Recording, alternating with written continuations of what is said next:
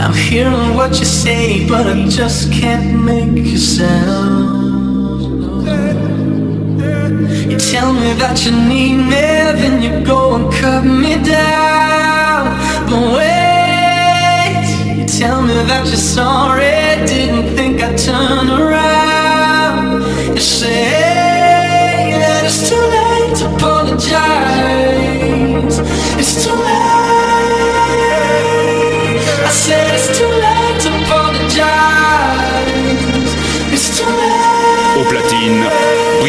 François.